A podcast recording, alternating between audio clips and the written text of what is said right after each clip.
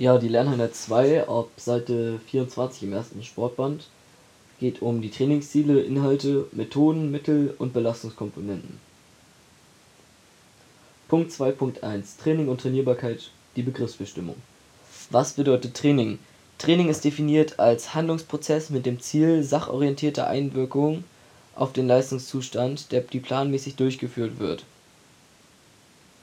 Planmäßigkeit heißt in dem Fall, dass vor dem Training Trainingsziele, Methoden, Mittel, Inhalte, Aufbau, Organisation und weiteres festgelegt sind und die während des Trainingsvollzugs eingehalten werden, die Durchführung kontrolliert wird und am Ende differenzierte Leistungskontrollen durchgeführt werden.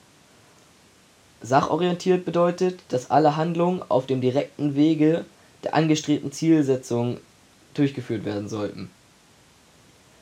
Dabei ist der Leistungszustand des Sportlers zu erhöhen, zu erhalten oder zu vermindern beim Abtraining. Durch die verschiedensten Zielsetzungen lässt sich eine äh, differenzierte Art des Trainings abgrenzen. Zum Beispiel das Hochleistungstraining lässt sich vom Fitnesstraining abgrenzen. Gesundheitstraining vom Rehabilitationstraining und ähm, des Weiteren gibt es das Techniktraining oder das Nachwuchs- und Kindertraining. Der Begriff Trainierbarkeit lässt sich durch die Adaptation definieren und gibt nicht viel mehr an als die Anpassungsfähigkeit oder synonym dazu Adaptabil Adaptabilität. Ja, Punkt 2.2 Entwicklung der sportlichen Leistungsfähigkeit unter Vorgabe von Trainingszielen, Inhalten, Methoden und Mitteln. Die sportliche Leistungsfähigkeit ist aufgrund ihrer multifaktoriellen Zusammensetzung nur komplex zu trainieren.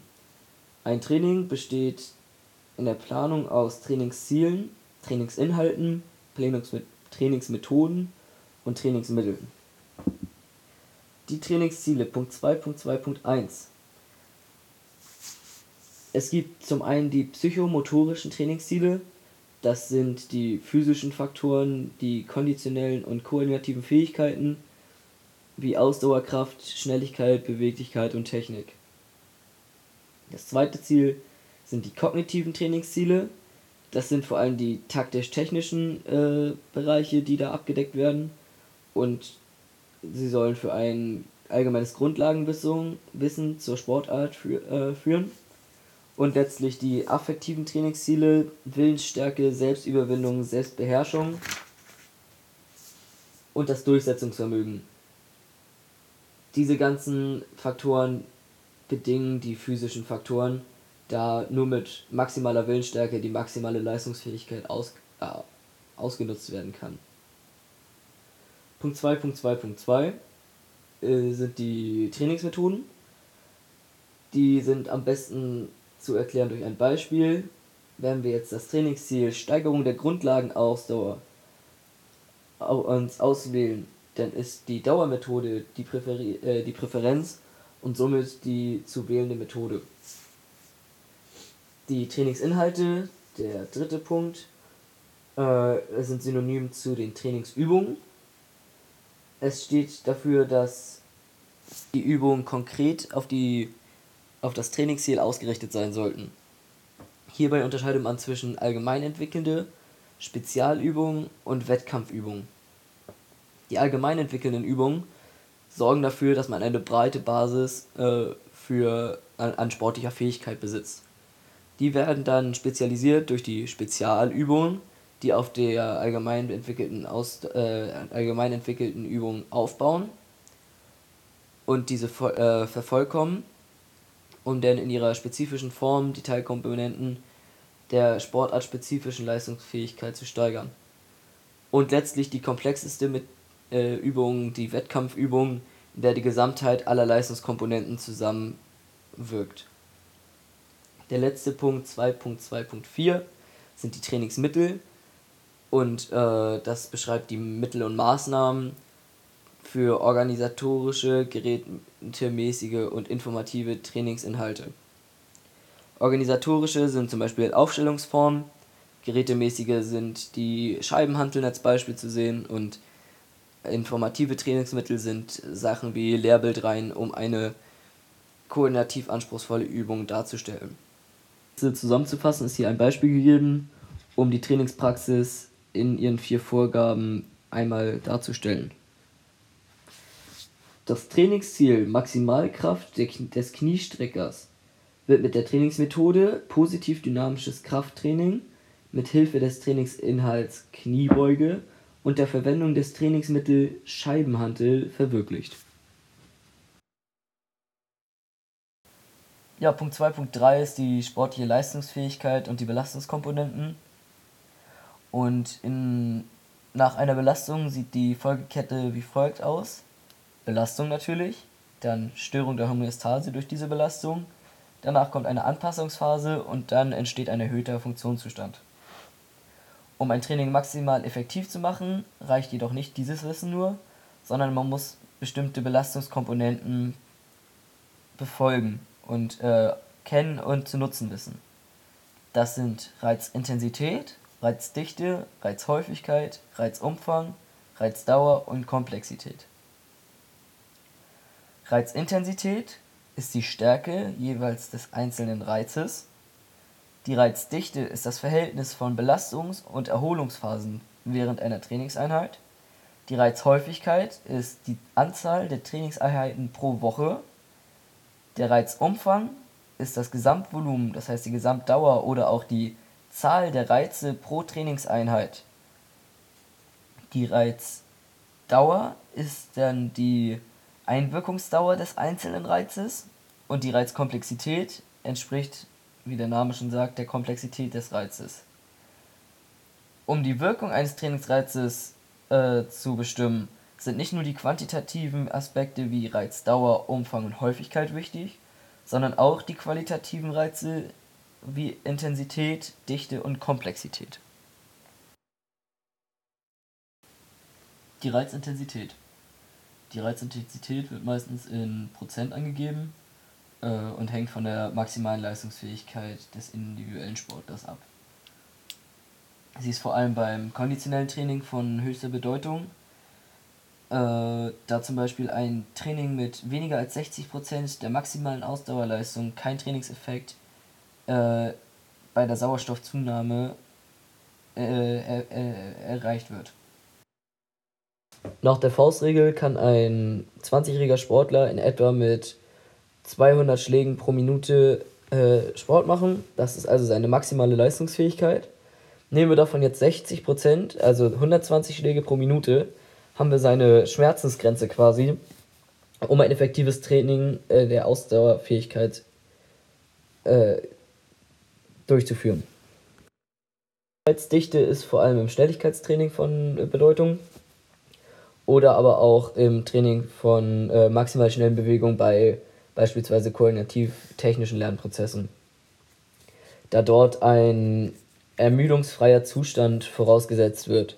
Das heißt, die Reizdichte muss so gering sein, dass der Körper sich komplett erholen kann, ohne vorher äh, etwas anderes gemacht zu haben oder halt entsprechend lange Pausen gesetzt zu haben.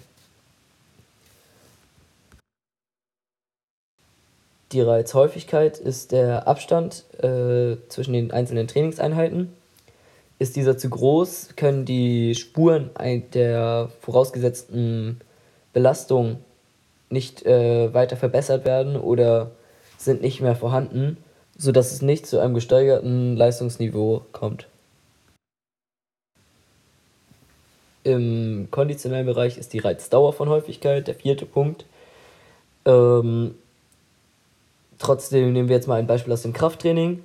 Haben wir ein beim Krafttraining einen mittleren Reiz, der über einen längeren Zeitpunkt ausgeführt wird, kommt es zu einer Vergrößerung des Muskelquerschnitts. Haben wir aber eine sehr kurzen, kurze Reizdauer, wie es zum Beispiel beim plyometrischen Training so ist, kommt es eine, zu einer Zunahme der Schnellkraft und somit äh, keiner Muskelmassenzunahme, was denn wiederum beim konditionellen Bereich aneckt, da natürlich ein leichterer Körper ohne viel Muskelmasse leichter zu bewegen ist und länger zu bewegen ist als ein schwerer. Der Reizumfang ist die Summe der im Training gesetzten Reize, das heißt zeitlich aneinander gekettet. die ist vor allem bei Trainingsanfängern und bei Kindes- und Jugendtraining zu beachten, da eine geringe Belastungsintensität mit hohen Wiederholungsanzahlen die Gelenke und Bänder deutlich schonender an höhere Belastung ranführt, als ein Training, das direkt mit den entsprechend hohen Belastungen ein, einsteigt. Daher ist der Reizumfang vor allem bei Trainingsanfängern und Kindern von Bedeut höchster Bedeutung. Der sechste Punkt, die Reizkomplexität, das heißt die Reizschwierigkeit, ist vor allem in konditionellen und koordinativen Beispielen äh, von, von hoher Bedeutung, da das Mischen und Kombinieren von Trainingsmethoden und Inhalten auch einen erfahrenen Sportler schon, äh, der sehr angepasst ist, an neue Herausforderungen stellt.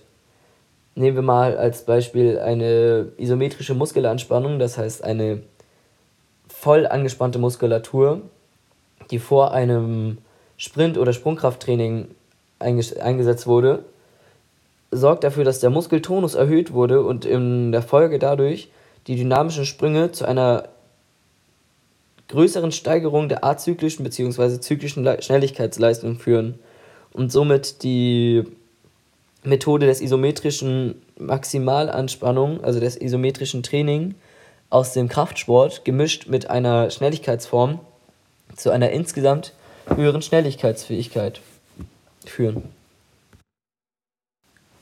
Ich werde nun äh, den Punkt 2.4, die Zusammenfassung auf Seite 30 im Sportband 1 zu, äh, vorlesen. Die sportliche Leistungsfähigkeit wird im langfristigen Trainingsprozess durch die Vorgabe von Trainingszielen mit adäquaten Methoden, Inhalten, Mitteln und der Berücksichtigung der sechs Leistungskomponenten zielgerichtet und altersgemäß entwickelt. Abschließend sollte die Lernerfolgskontrolle durchgeführt werden nachdem man diese, diesen Podcast hier gehört hat. Zuallererst charakterisieren Sie den Begriff Training. Erläutern Sie, was Trainingsziele, Inhalte, Methoden und Mittel zu bedeuten haben. Nennen und charakterisieren Sie die sechs Belastungskomponenten.